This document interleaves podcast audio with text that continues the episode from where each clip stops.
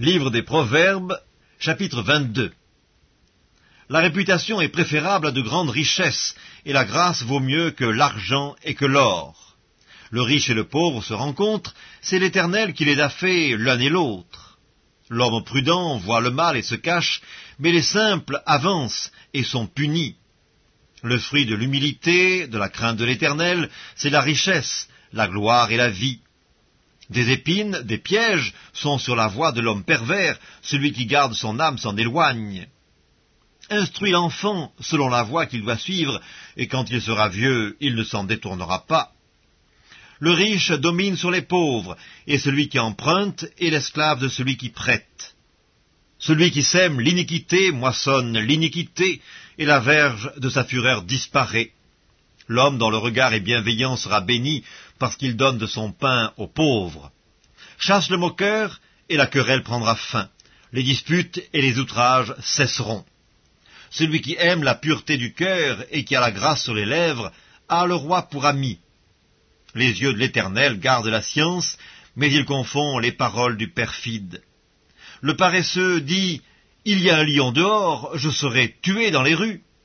La bouche des étrangères est une fosse profonde. Celui contre qui l'Éternel est irrité y tombera. La folie est attachée au cœur de l'enfant, la verge de la correction l'éloignera de lui. Opprimer le pauvre pour augmenter son bien, c'est donner aux riches pour n'arriver qu'à la disette. Prête l'oreille et écoute les paroles des sages, applique ton cœur à ma science, car il est bon que tu les gardes au-dedans de toi, et qu'elles soient toutes présentes sur tes lèvres, afin que ta confiance repose sur l'Éternel. Je veux t'instruire aujourd'hui, oui, toi.